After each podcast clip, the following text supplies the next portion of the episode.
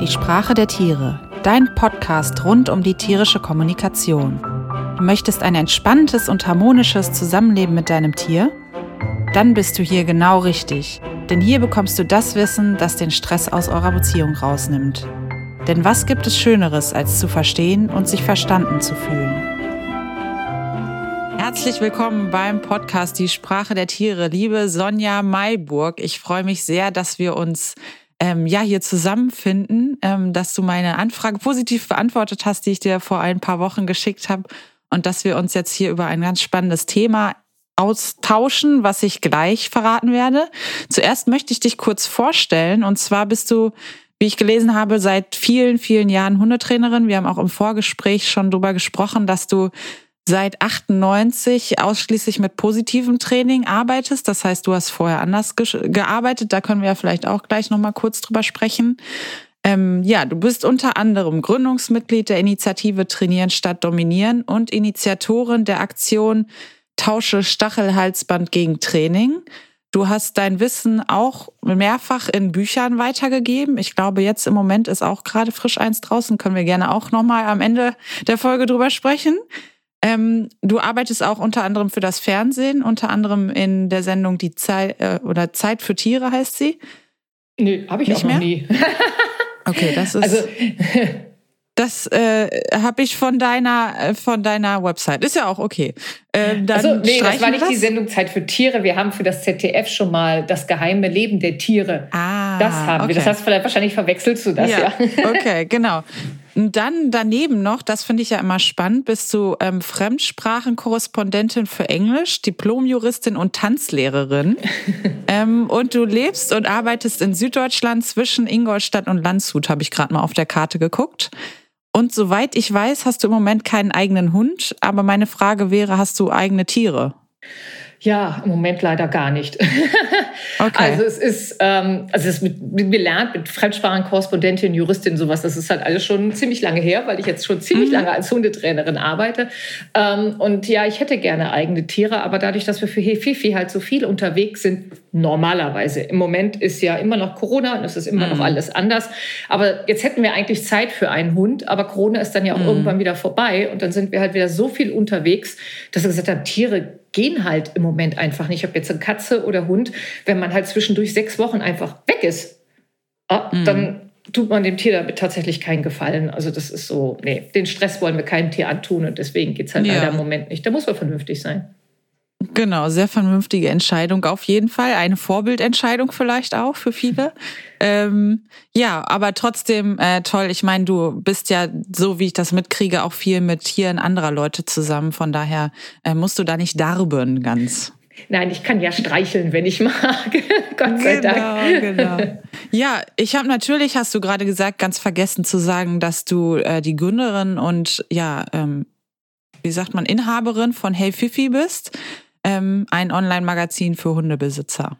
Genau, es ist ein Videoportal mit ganz, ganz vielen Trainingsvideos und ähm, Artikeln zum Thema Hund und Podcasts und also wirklich auch so ein Rundum-Ding. Genau. Genau, wir kennen uns auch quasi darüber, weil die Daniela, die hier auch schon mal im Podcast war, häufiger mal bei dir Autorin und äh, auch Darstellerin ist, glaube ich, in, in vielfachen Videos. Ja, super.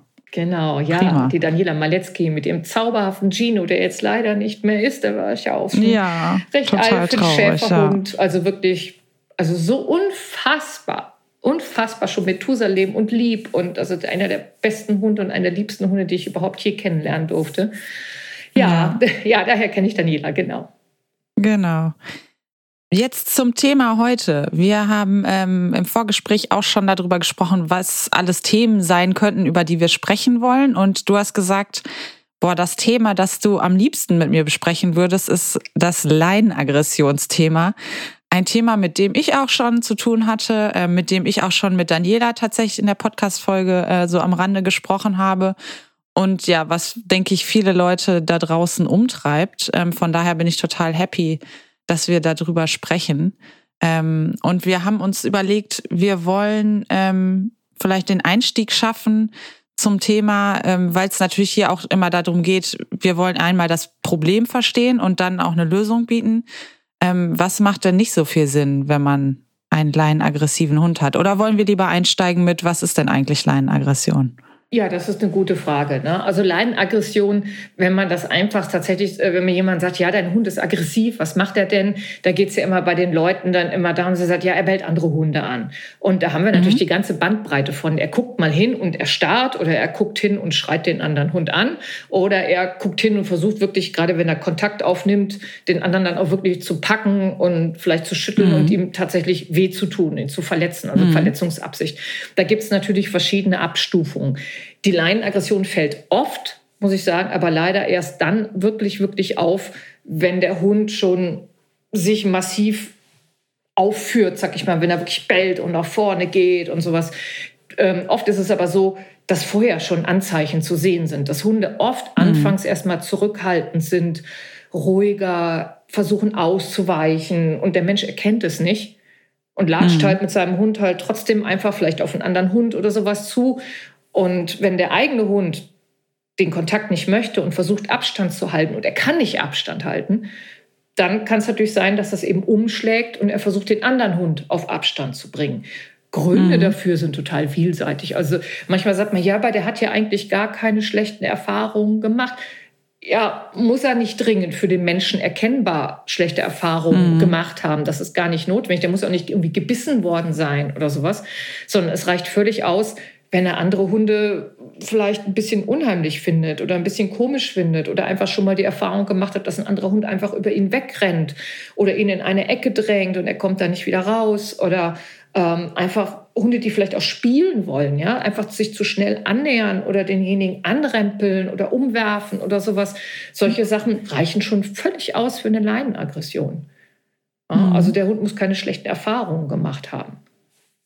Mhm. Und vielleicht haben wir es auch gar nicht wahrgenommen, sozusagen das, was du jetzt gerade ähm, auch ja schon gesagt hast. Einerseits äh, sowieso nicht zu merken, dass der Hund vielleicht ausweichen will und andererseits dann auch nicht zu merken, dass da irgendwas passiert ist, weil man vielleicht im Gespräch war oder ja da auch vielleicht noch gar nicht so sensibilisiert war, ne? Weil das die Sensibilisierung ja meistens dann erst kommt, wenn wir ähm, das Problem schon richtig fett an der Backe haben, sozusagen, ja.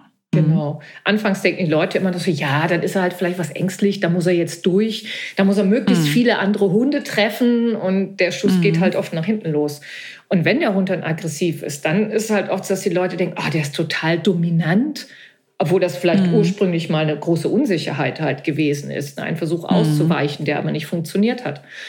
Ähm, der ist total dominant und deswegen müssen wir den jetzt bestrafen, weil er soll das ja nicht machen die anderen Hunde mhm. anschreien. Und da haben wir dann tatsächlich das Problem, dann guckt der Hund die anderen Hunde an und dann spannt er sich vielleicht an oder macht schon so, mm. und das der Moment, wo der Hund dann vielleicht eine Flasche Wasser ins Gesicht gespritzt kriegt oder man ruckt an der Leine oder man schreit ihn an, sagt nein oder man nimmt ihn irgendwie im Nacken und drückt ihn auf den Boden runter, möglichst feste, ähm, damit er das aufhört. Aber der Schuss, der geht ganz oft nach hinten los. Aber einfach, mhm. es ist einfach so, wenn da ein anderer Hund um die Ecke kommt und ähm, ich sag mal, dein Hund schaut den anderen dann an und fühlt sich irgendwie komisch. Und dann kommst du noch und packst ihn in den Nacken und schüttelst ihn, weil du gar nicht willst, dass der sich da irgendwie blöde aufführt oder sowas. Dann hat er ja immer diese Verbindung, da kommt ein fremder Hund und mir passiert was richtig Schlimmes, am besten noch von Frauchen oder Herrchen, also mhm. jemand, zu dem man eigentlich Vertrauen haben sollte. Und das macht die Situation halt noch viel schlimmer und das macht auch andere Hunde ja nicht besser. Also ein mhm. Hund, der so malträtiert wird, wenn ein Hund um die Ecke kommt, der wird es ja nie schaffen, freundlich und offen und mit, ey, wer bist denn du, auf einen anderen Hund zuzugehen, weil halt die, die Assoziation immer ist, da kommt jetzt ein anderer Hund und dann wird es richtig, richtig blöd. Gibt's Ärger, genau. Ja, und das macht das Verhalten halt oft viel, viel schlimmer. Mhm. Was ich gerade auch nochmal gedacht habe, ist ähm, das, was du ganz zu Anfang jetzt gerade angesprochen hast. Ähm, ja, dieser Umschwung ist vielleicht nochmal so ein bisschen um Verständnis auch für den, den äh, Menschen, der mit dem Hund zusammenlebt, ähm, zu zeigen. Es ist ja dann auch schwierig, wenn der Hund so aggressiv ist, dann noch zu verstehen, dass da eine Unsicherheit dahinter ist. Ne? Also ich sag mal, wenn wenn jemand äh, wie ein Häufchen Elend in der Ecke kauert und zittert und den Schwanz einklemmt, da zu sagen, der hat Angst, das ähm, ist, glaube ich, so intuitiv für uns Menschen noch leicht. Aber jemand, der sich so aufführt sozusagen und äh, laut ist, kläfft, bellt, äh, knurrt, nach vorne springt, da noch die Unsicherheit zu sehen, ähm, das ist, glaube ich, was, wo wir Menschen dann ja uns trainieren müssen im Prinzip, ne? Und das vielleicht auch verstehen äh, müssen. Und das ist ja, ja, gut, dass wir das besprechen hier, genau. Mhm. Ja, also ich habe auch großes Verständnis für Leute, die dann erstmal wütend werden, weil das ist ja auch unangenehm und peinlich mhm. und man weiß nicht genau, was man machen soll. Man hat den Hund nicht im Griff und sowas. Also es ist ja oft auch Hilflosigkeit dann in ja. dem Moment und gar nicht immer so ein gezieltes, oh, ich schreie den jetzt an, damit der wirklich aufhört, sondern mhm. das ist oft aus Hilflosigkeit geboren. Mhm. Ähm, was wichtig ist, ist halt in dem Moment, in dem man halt wirklich vorgeht und dann irgendwo auch Zähne fletscht oder hingeht und sich aufführt, ist es ja schon kein Angstverhalten mehr, sondern ist das Angstverhalten, mhm. das ursprünglich ja gekippt in die Aggression. Mhm. Und das ist halt vorher halt nicht erkannt worden. Es gibt ja auch immer noch zum Beispiel Welpenstunden, wo irgendwie 20 Welpen auf dem Platz einfach irgendwie in Ruhe gelassen werden, während alle am Rand stehen und Kaffee trinken. Und da gibt es mhm. nämlich tatsächlich die Welpen, die dann in die Ecke gedrängt werden und die dann sitzen mit eingezogenem Schwanz und angelegten Ohren und denken, oh Gott, hoffentlich hört das hier bald auf. Keiner hilft ihnen, bis sie irgendwann verstehen, ah, wenn ich jetzt vorgehe und nicht mache, mhm. dann halten die anderen vielleicht ein bisschen mehr Abstand. Und zack, habe ich Lernverhalten.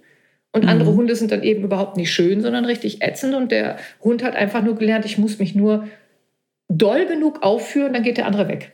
Mhm. Und dann bin ich halt im Aggressionsverhalten. Ne? Mhm. Wenn man es vorher erkannt hätte und denkt, oh, der fühlt sich hier überhaupt nicht wohl, ich helfe dir da raus, wäre das vermutlich gar nicht passiert. Aber das ist halt ne, oft noch so dieses Jahr, der muss dadurch, dann gewöhnt er sich schon dran. Aber das passiert leider nicht unbedingt, sondern oft wird dann eher eine Sensibilisierung daraus, dass der Hund halt immer schneller auf andere Hunde reagiert. Mhm. Mhm. Ähm, da haben wir jetzt schon einen sozusagen einen Grund ja auch und äh, eine Ursache angesprochen. Ähm, eine andere Ursache könnte ja zum Beispiel auch sein der Mythos, die machen das unter sich aus. Ne? Also man geht spazieren und ähm, trifft einen anderen Hund und äh, ja, es wird vielleicht ein bisschen lauter oder der eine rennt weg, der andere hinterher, ne, mobbingmäßig. Ähm, ja, ja, also dieses Ding von, die machen das unter sich aus, das ist wirklich, also das ist so ein Märchen. Man hat so die romantische Vorstellung, dass sie sich so einmal aufs Maul hauen, so wie in den Bud Spencer-Filmen. Und danach mhm. hängen die sich irgendwie so Arm in Arm und wackeln dann irgendwie zur Bar und trinken einen miteinander. Nee, wenn es da zu einer Beißerei kommt, ja, dann sind die beiden eben keine Freunde, ne, sondern dann mhm. sind die sich dann tatsächlich erstmal Spinnefeind. Und mhm. äh, dann ist das Verhältnis untereinander auch vergiftet. Da wird dann nicht von jetzt auf gleich irgendwie eine tolle Freundschaft, wenn man sagt, oh, da sind jetzt die Fronten geklärt und das klappt. Nee, nee, sondern die Hunde machen einfach die Erfahrung, nein, andere Hunde sind unangenehm und gefährlich. Also ich mhm. würde überhaupt keinen Hund irgendwas unter sich ausmachen lassen, sondern ich würde dafür sorgen, dass mein Hund schöne Hundebegegnungen hat, mhm. mit denen er gut zurechtkommt. Mhm. Ähm, und wenn wir da schon bei Ursachen sind, die sind tatsächlich also wirklich sehr vielfältig. Also es gibt auch Hunde, die zum Beispiel Schmerzen haben. Mhm. Ja, und deswegen, wenn andere Hunde kommen, bei meiner Hündin war das zum Beispiel so, die hat andere Hunde eigentlich gemocht. Aber es kam irgendwann ein Alter, wo halt dann zwackte das hier und dann zwackte das da. Und wenn dann ein Hund mit ihr spielen wollte und der hat sie irgendwie komisch berührt, angerempelt, dann hatte das wehgetan. Und das ging mhm. recht schnell, dass sie andere Hunde total doof fand und ich sie da tatsächlich vor schützen musste, mhm. dass die anderen halt ständig zu ihr hingerannt kommen. Also Schmerzen. Oder auch, ähm, wenn der Hund zu wenig Ruhe hat wenn er ähm, körperlich nicht oder auch psychisch nicht ganz auf der Höhe ist, weil es irgendwie gerade sehr, sehr stressig ist oder sowas, das Erregungsniveau einfach hoch ist. Ähm, wenn der Körper unter Stress steht, dann ist die Zündschnur einfach viel, viel kürzer als sonst. Und da muss ich erstmal schauen, ähm, kann mein Hund den anderen Hunden überhaupt freundlich begegnen oder ist er gerade sowieso so durch, dass das überhaupt gar nicht funktioniert im Moment. Er schafft das einfach nicht. Mhm. Also so wie bei uns Menschen, wenn wir Rückenschmerzen haben, Heuschnupfen oder sonst irgendwas. Unausgeschlafen sind. Unausgeschlafen sind natürlich mhm. und das vielleicht sogar schon über einen längeren Zeitraum hinweg, dann sind wir total am Ende. Da sind wir jetzt auch nicht die super sozialsten. Ja? Wenn uns da irgendwie dann einer blöd kommt, dann flippen wir auch viel schneller aus als sonst. Mhm. Und das ist bei Hunden auch so. Mhm. Wir haben, glaube ich, im Vorgespräch auch nochmal, um das zu ergänzen, darüber gesprochen, apropos Stress, Trennungsstress. Ne? Also wenn mhm. ein Hund ähm, vielleicht eine längere Zeit zu Hause war und dann ähm, geht man mit ihm raus, weil man ja in der Mittagspause vielleicht nach Hause kommt, ähm, dass sozusagen ja auch da der Stress äh, quasi die Zündschnur aufgebraucht hat, dieser Trennungsstress. Also das hat überhaupt nichts mit draußen sein zu tun, sondern in einem ganz anderen Bereich, ja. Genau, also das sind alles so Dinge, die, also wenn ich jetzt als Trainerin irgendwo bin, jemand sagt, mein Hund hat Probleme mit anderen Hunden, dann kümmere ich mich natürlich ganz konkret um das Problem und wir trainieren mhm. das, aber wir klopfen eben auch rundum alles ab und schauen, ob es irgendwo unnötigen Stress gibt, der den Hund wirklich extrem hochpusht. Also ich habe das schon erlebt, wenn Hunde super alleine bleiben können, dann legen die sich irgendwo hin, die ruhen, vielleicht spielen die zwischendurch mal ein bisschen was und die sind total gechillt und wenn der Mensch nach Hause kommt, dann sagen, okay, jetzt kann es losgehen, super, wir können rausgehen. Mhm. Wenn Hunde das nicht können und die bleiben über Stunden hinweg im Stress zu Hause und hecheln und jammern und so, und dann geht man mit ihnen raus, dann ist das Erregungsniveau schon so hoch. Mhm. Und wenn dann ein anderer Hund kommt, dann kann es das sein, dass sich das wirklich in einer Aggression nach vorne ganz massiv entlädt. Also diese ganze Anspannung, unter der der Hund in dem Moment steht. Und das mhm. sind also wie gesagt, so, so Begleitsachen, die man unbedingt anschauen sollte. Also ist der Hund psychisch und physisch überhaupt in der Lage, ruhig auf andere Hunde zu reagieren oder ist er halt einfach, schafft das nicht. Mhm, mhm. Ja, spannend, spannend auf jeden Fall, wie, ja, wie, ähm, ja, auch schon in vorherigen Interviews wir das immer wieder ähm, besprochen haben, dass es darum geht, da gründlich ähm, alles alles abzuklären. Ne? Auch das mit den Schmerzen kann ich auch total bestätigen von meiner Hündin Annie. Ähm, da wirklich den Sachen auf den Grund zu gehen, ähm, um dem Hund dann auch eine faire Chance zu geben, ähm, da wieder rauszukommen. Genau. Mhm. Genau. Und das ist ja einfach so, wenn ich zum Beispiel einen Hund habe, dem was wehtut, sobald ein anderer Hund sich annähert, ja, dann äh, kann ich von dem tatsächlich nicht erwarten, dass er da super freundlich ist, weil er halt jeden Moment mit Schmerzen rechnet. Und dann ist halt bei solchen Hunden halt die Frage, kann ich ihm die Schmerzen nehmen, weil dann sind vielleicht ruhige Begegnungen auch wieder möglich. Oder geht das gar nicht, dann muss ich vielleicht Begegnungen sogar vermeiden, weil das Training eigentlich überhaupt gar keinen Sinn macht, ja, weil der Hund halt ja, es passiert halt immer wieder, dass er Schmerzen hat. Mhm. Und solange das halt immer wieder passiert, wird der Hund halt immer wieder darin bestätigen, andere Hunde sind blöd. Da kann ja. ich mich dumm und dusselig trainieren, wenn ich sowas nicht im Hinterkopf habe. Da werde ich immer wieder Rückschritte haben, ja. Mhm. Genau. Apropos trainieren, wir könnten ja mal kurz auch darüber sprechen, wie trainiere ich das denn und wie trainiere ich es nicht? Also wir haben schon gerade ja was anklingen lassen, aber vielleicht erstmal, wie wäre es denn idealerweise? Genau. Also es geht ja in erster Linie darum, dem Hund wieder zu zeigen, ich erkenne dein Problem. Also mhm. ich bin tatsächlich auch dabei, ich unterstütze dich. Ich bin also nicht derjenige, der dir wehtut, sobald ein anderer Hund kommt, mhm. sondern ich unterstütze dich, ich erkenne, dass du ein Problem hast und ich zeige dir einen Weg, wie du in dieser Situation am besten reagieren kannst. Mhm. Und da fange ich eigentlich immer ganz äh, damit an und überlege, okay, was für Dinge mag der Hund gerne? Mhm. Für Anfänger ist da Futter zum Beispiel sehr gut geeignet, wenn ich einen Hund habe, der futtermotiviert ist. Und dann nehme ich extrem gutes Futter. Mhm. Und also Käse, Leberkäse, Pizzastückchen, irgendwas, was der Hund verträgt natürlich, aber etwas, für das er ein Salto schlagen würde. Mhm. Und dann gestalte ich den Alltag so, dass Training überhaupt möglich ist. Das heißt, ich gehe jetzt nicht fett in den Hundepark, wo mir alle zwei Sekunden irgend so ein Pfiffi ankommt und sagt, der tut nichts, ne? Mhm. sondern ähm, ich gehe halt irgendwo hin, wo ich die Situation kontrollieren kann. Ich kann mhm. zum Beispiel Leute, die ich kenne, bitten, mit ihrem Hund vorbeizukommen oder halt in der Hundeschule äh, mit Trainerin oder Trainer mhm. dann dazu arbeiten und der andere Hund ist angeleint und der ist dann so weit weg, dass mein Hund den anschauen kann aber eben noch nicht komplett ausflippt, sondern er sieht mhm. den an und denkt, oh, das ist ein anderer Hund. Und in dem Moment, in dem er den anderen Hund anschaut, kommt von mir zum Beispiel ein Marker oder ein Lob und, und sie sagt, super machst du das. Und dann kriegt er was von diesem super, super, super tollen Futter. Mhm. Kann der das nicht nehmen, dann ist das schon so ein Zeichen für, oh, jetzt bin ich ja viel zu nah dran. Mhm. Dann muss ich im Zweifel weiter weggehen. Mhm. Sondern gut ist, wenn der Hund halt zum anderen Hund hinschaut und ich lobe und ich gebe ihm Futter und dann kann er schon so gucken, sagen, oh, oh, wo kommt das Futter denn jetzt her? Mhm. Oh, man merkt, also er teilt so seine Aufmerksamkeit. Das ist dann so, mhm. so der richtige Abstand. Und wenn ich dann mal irgend so weit bin, dass er den anderen Hund anschaut und ich mache nur den Mund auf, um ihm zu loben und er schaut mich schon an und sagt, ja, ich weiß schon, das Leckerchen kommt, dann weiß ich, okay, so langsam kann ich ein bisschen näher rangehen. Mhm. Wenn ich das ein paar Mal mache, das geht oft in der ersten Stunde schon so, dann habe ich einen Hund, der schaut den anderen Hund an und danach, ohne dass ich irgendwas loben oder sagen muss oder sowas, schaut der sofort zu mir. Nach dem Motto, da ist ein Hund, kriege ich den Keks. Mhm. Und dann kriegt er den Keks natürlich auch. Und dann gehe ich halt mit meinem Hund so langsam immer näher ran an den anderen Hund, der da halt einfach nur dumm in der Gegend rumsteht, an der Leine mit seinem Halter, der darf auch gerne gefüttert werden, mhm. bis ich schon merke, oh, jetzt wird es meinem ein bisschen zu eng. Und das merke ich zum Beispiel, wenn er auf mein Lob nicht mehr reagiert oder wenn mhm. er sich von alleine nicht mehr umdrehen kann zu mir. Und das ist dann der Moment, wo ich dann sage, okay, jetzt zeige ich meinem Hund, wie er aus dieser Situation rauskommt. Wenn er schon merkt, mhm. oh, ist der andere Hund, jetzt wird es mir zu eng. Weil früher ist er vielleicht mal ausgewichen, ich habe es nicht gemerkt. Jetzt zeige ich ihm, ey, du kannst auch ausweichen. Das heißt, wenn ich merke, okay, jetzt wird es ihm langsam zu eng, dann kann ich ihm zum Beispiel sagen, wir drehen um. Mhm. Dann sage ich ihm, wir drehen um und dann drehen wir um und dann gehen wir aus der Situation erstmal wieder ein Stückchen raus. Mhm. Das ist für den Hund super belohnend. Das heißt, ne, er zeigt ruhiges Verhalten noch und schaut dahin und ich merke schon so, oh, jetzt wird es aber langsam, ne, jetzt kippt's. Mhm. Und dann sagt okay, wir drehen um und dann drehen wir gemeinsam um und dann gehen wir erstmal wieder ein Stückchen weg. Mein Hund kriegt Pause und dann machen wir es nochmal. Mhm. Und das mache ich halt mit ein, zwei Mal die Woche oder sowas mit verschiedenen Hunden, aber immer kontrolliert. Mhm. Ja, das heißt, ich habe einen Hund, ich kann den Abstand bestimmen. So, ich kann auch bestimmen, rennt der rum, bleibt der sitzen, bellt der oder bellt er nicht, weil das ist ja alles so, was, was, was ausmacht, ja, so vom Erregungsniveau mhm. her. Und dann schaue ich, wie nah ich mit meinem rangehen kann. Ich kann den auch einfach machen lassen.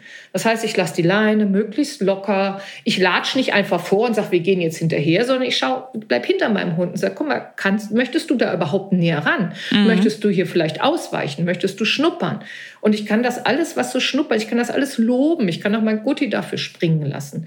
Und mhm. wenn er dann hinschaut, dann sage ich, super, das machst du toll und dann kriegst du was dafür. Und dann schaut er hin und dann schaut er wieder weg. Das heißt, er zeigt alle möglichen Verhaltensweisen, aber nicht mehr dieses Aggressive, weil ich ihm keinen mhm. Grund dafür gebe. Wenn er dann doch mal ausrastet, dann habe ich nicht aufgepasst, ja. Mhm. Dann sage ich, okay, komm, wir drehen um, wir gehen jetzt erstmal weg, wir holen Luft, wir machen das dann nochmal. Mhm. Ähm, aber das sollte nach Möglichkeit nur selten passieren. Wenn ich das weiß, ein, zwei Mal ist mein Hund da ausgerastet, dann kenne ich ja auch schon die vielen Stufen, die da vorher schon kommen. Da kann ich vorher mhm. reagieren. Das heißt, ich übe erstmal in so einem Setting, wo ich es kontrollieren kann. Mhm. Im Alltag, und das finde ich nämlich dann auch wichtig, versuche ich dann erstmal, solange ich da im Training bin, solange das noch nicht so gut klappt, erstmal Wege zu gehen, wo ich nicht vielen anderen Hunden begegne oder mhm. Wege zu gehen, wo ich weiß, die sind angeleint. Ja, also solche Wege, es gibt immer eine Möglichkeit. Und wenn ich meinen Hund ins Auto packe und mal irgendwie einen Kilometer fahre und irgendwo tief mhm. in den. Wald gehe, oder ich gehe irgendwo auf ein Feld, wo ich weit gucken kann und sehe, okay, da hinten sind Hunde, da bleibe ich jetzt erstmal weg. Je mhm. besser ich im Training werde, umso mehr kann ich auch wieder dahin gehen, wo ich zum Beispiel weiß, sind angeleinte Hunde und dann gehe ich dahin und sage, okay, wir trainieren jetzt hier in einem anderen Setting mit anderen Hunden, die mein Hund tatsächlich so noch nie gesehen hat, wo ich nicht weiß, wie die reagieren. Mhm. Und dann brauche ich vielleicht anfangs auch wieder mehr Abstand und vielleicht auch mhm. mehr Futter. Ja, bis ich dann halt auch in so einem Setting meinen Hund dann ruhiger kriege.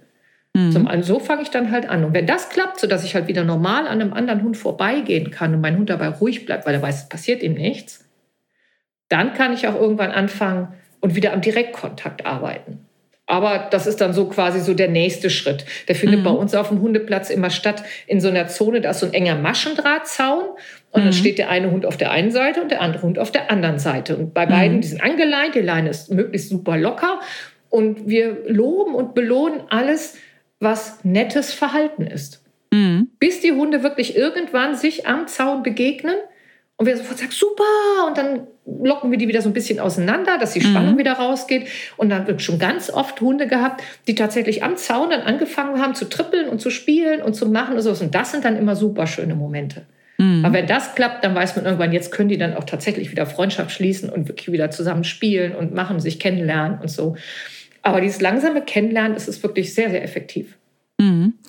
Ja, nochmal vielleicht ein bisschen zusammenfassend und ähm, ich habe da auch so ein bisschen so wichtige Punkte rausgehört aus dem Training. Also ähm, das, was du gesagt hast und du kannst mich gerne korrigieren, wenn ich das nicht ganz richtig verstanden habe, ist, der erste Schritt ist ja ähm, erstmal das Anschauen des anderen Hundes wieder ja positiv zu belegen im Prinzip. Und da gucken wir auch und passen wir auch drauf auf, dass es in der Phase eigentlich auch keinen Kontakt gibt, nicht an der Leine und auch kein freilaufender Hund, weil es also natürlich also ja da Kontakt. genau, weil es genau. ja da im ersten Schritt erstmal darum geht, dass der Hund lernt, ich muss vielleicht auch erstmal gar nicht alle kennenlernen und ähm, ne, also das Auftreten eines Hundes kann ich aushalten, aber auch deshalb, weil es erstmal keinen Kontakt gibt. Und der zweite Schritt ist dann zu sagen, ähm, wenn das gut klappt, können wir dann den Kontakt auch nochmal ähm, extra üben. Ähm, da wollte ich auch nochmal fragen, ähm, es ist ja dann häufig so, dass, ähm, oder ich habe es zumindest auch schon gehört von Hundetrainern, die ich hatte, ähm, wenn es in so einen Hundekontakt geht, da kommt so ein Hund angelaufen, ja, dann lass die Leine fallen, dann ist es nicht so schlimm. Ne? Also Leinenaggression äh, ist nur eine Leinenaggression. Was sagst du dazu? Hunde, also es gibt Hunde, da ist das so. Mhm. Ähm, die haben halt gelernt, bin ich an der Leine, kann ich nicht ausweichen. Mhm. Ja, ich kann auch nicht irgendwie deeskalieren. Ich kann keinen Bogen machen um den anderen Hund, wenn der mhm. angelaufen kommt oder sowas. Also es gibt Hunde, da ist das so. Es ist aber keine Garantie, dass wenn ich die Leine fallen lasse, dass die Hunde dann auf einmal umschalten von, oh Gott, wer kommt da hinzu? Ah, das ist ja toll, dass du herkommst. Also es ist auch so ein komisches Gebilde. Also wenn ich einen Hund habe, der ohne Leine aggressiv ist, dann ist er das im Zweifel an der Leine auch. Mhm. Habe ich einen Hund, der an der Leine aggressiv ist, kann ich schon gucken, wie ist das mit längerer Leine oder sowas. Ist er da aufgeschlossener anderen Hunden gegenüber? Aber oft genug ist das auch nicht der Fall. Also mhm. es ist kein Garant dafür, dass wenn ich die Leine irgendwie fallen lasse, dass dann die Hunde automatisch hier Best Friends werden. Also das, das, das ist Quatsch. Mhm. Aber eine Leine kann auf einen Hund einschränkend wirken und damit natürlich auch die Kommunikation unter Hunden erschweren. Also mhm. es gibt Hunde, die kommen ohne Leine besser klar. Und die haben halt sozusagen auch gelernt, das zu differenzieren im Prinzip. Ne? Ja, ja. Mhm. Mhm. Gerade wenn sie wissen, auch vielleicht in der Nähe meines Menschen wird es irgendwie ungemütlich, wenn ein anderer Hund kommt, dann sind die natürlich noch mehr unter Anspannung. Mhm. Und ohne Leine können sie eben vielleicht auch mal zehn Meter auf die Seite gehen und sagen, okay, jetzt machen wir erstmal langsam. Und dann können die irgendwie vielleicht in zehn Meter Entfernung erstmal schnüffeln, während der andere vielleicht langsam angelaufen kommt. Mhm. Das ist was, was die Menschen so an der Leine manchmal nicht ermöglichen. Und was mhm. natürlich schon auch ja, Auswirkungen hat auf das Miteinander der Hunde. Da fällt mir auch gerade ein, ähm, was ich zu Anfang falsch gemacht habe, würde ich sagen, ist, ähm, ich habe dann einen anderen Hund gesehen, das war vielleicht auch schon ein bisschen stressig und dachte, oh, Augen zu und durch, ganz schnell durchgehen. Ne? Und das ist ja eine Sache, wo ich dann hinterher verstanden habe, damit wird es manchmal auch schlimmer, weil ich ja den Hund also mein Tempo vorgebe und nicht das des Hundes und der Hund vielleicht äh, ja beschwichtigend irgendwo schnüffeln würde, ähm, den Bogen gehen würde, stehen bleibt, ist ja auch okay, sich hinlegt, sich hinsetzt, wie auch immer. Ähm, und ich in, als gestresster Mensch, der jetzt da schon einen Hund hat, der vielleicht Probleme hat im, im Hundekontakt, denke, oh Gott, Augen zu und durch und dann eigentlich ja meinen Hund da reinschlörre, ne? Und auch da vielleicht nochmal ähm, ja, sensibilisiert zu werden, ähm, da nochmal hinzugucken und zu, zu sehen, ähm, ja, was ist denn eigentlich hier unser Tempo und bin ich hier vielleicht die treibende Kraft? Hm? Genau, also es gibt sicherlich Hunde, denen das vielleicht auch gut tut, nach dem Motto, wir gehen jetzt schnell vorbei, machen gar nichts, das mhm. passt. Aber ähm, es gibt sehr, sehr viele Hunde und ich glaube eigentlich, dass das eher die Mehrheit ist, die, wenn sie einen anderen Hund sehen und sich nicht sicher sind, was sie von ihm halten, dass die eher die Tendenz haben, erstmal langsamer zu werden, mhm. erstmal zu schauen, vielleicht zu beschwichtigen, ein bisschen irgendwie so ablenken, zu schnüffeln oder vielleicht von sich aus schon anfangen, kleinen Bogen zu machen und die bremsen ja, je nachdem, wie der andere drauf ist, bremsen sie so einen Hund, der so angelaufen kommt, damit manchmal auch schon aus. Mhm. Äh, und sagen, okay, wir können hier in Ruhe und friedlich und sowas. Und wenn ich dann halt stur auf den anderen Hund zugehe und sage, wir gehen jetzt, wir gehen jetzt, wir gehen jetzt, wir gehen jetzt, ähm, mhm. dann kann das natürlich eben auch zur Eskalation führen. Aber man muss eben schauen, was ist für den Hund ganz individuell am besten. Es gibt Hunde, die profitieren von sowas. Die sagen, komm, komm, schnell vorbei, passt. Mhm.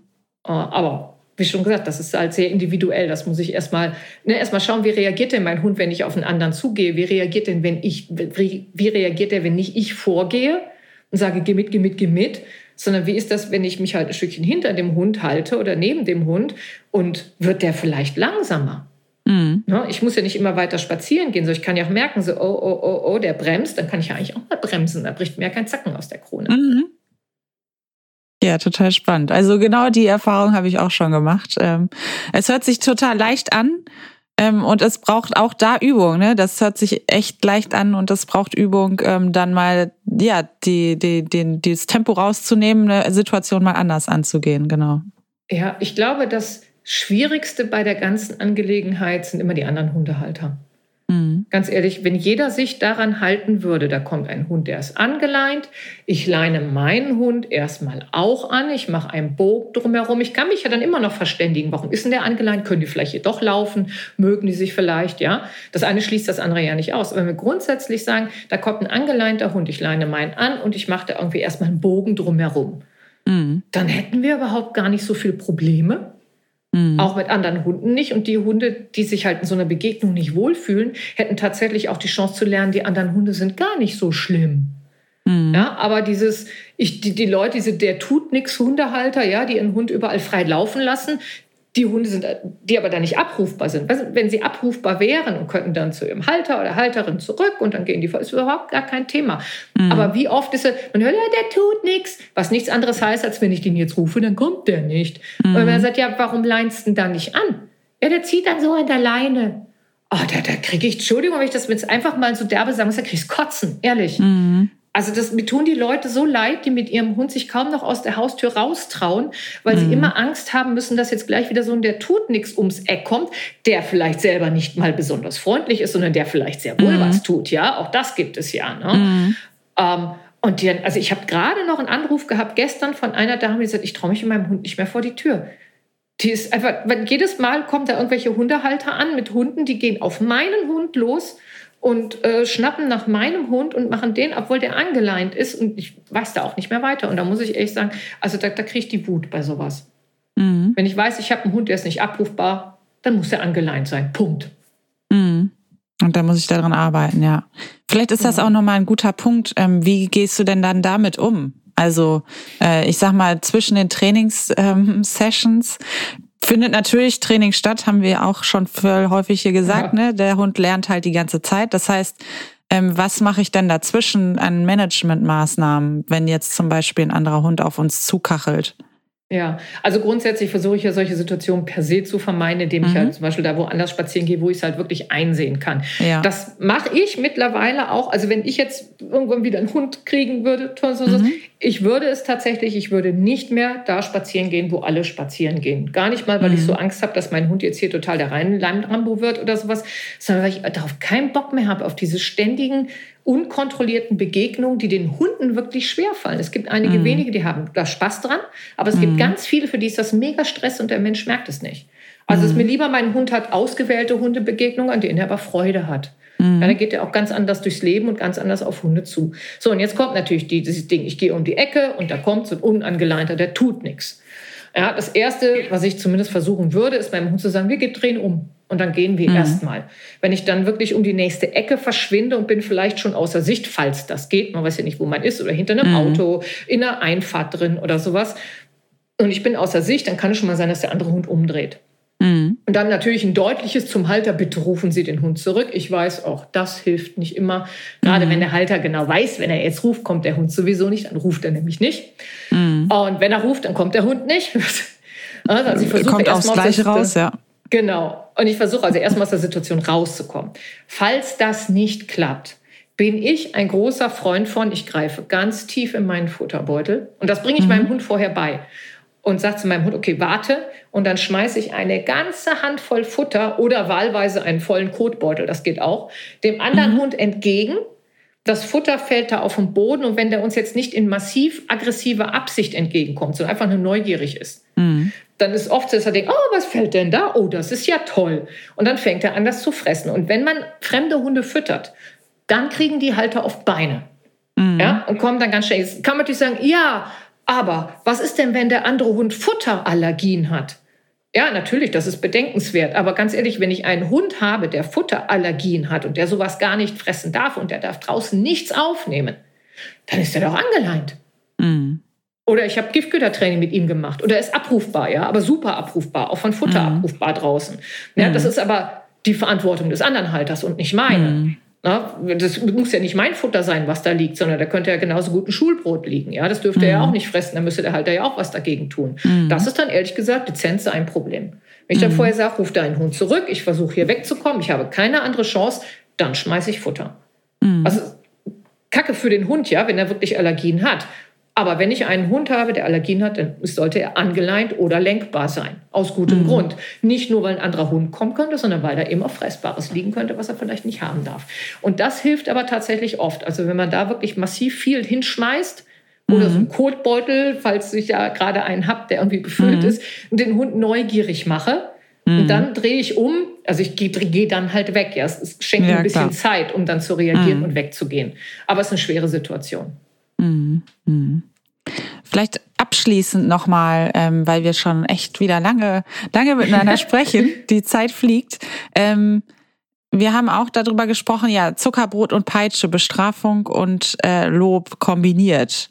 Ne? Also ähm, ich sag mal so, ich kenne auch ähm, Leute, die dann ähm, ja einerseits den Hund loben, wenn wenn er einen Hund sieht, wenn er jetzt aber wieder, wie du das vorhin gesagt hast, wo du dann sagst, ähm, wir drehen um, weil da war, bin ich jetzt über die Schwelle gegangen, das konnte mein Hund noch nicht, ähm, der dann oder die dann sagt, ja, da gibt's dann halt wieder die Wasserflasche oder ein Blocken oder was auch immer.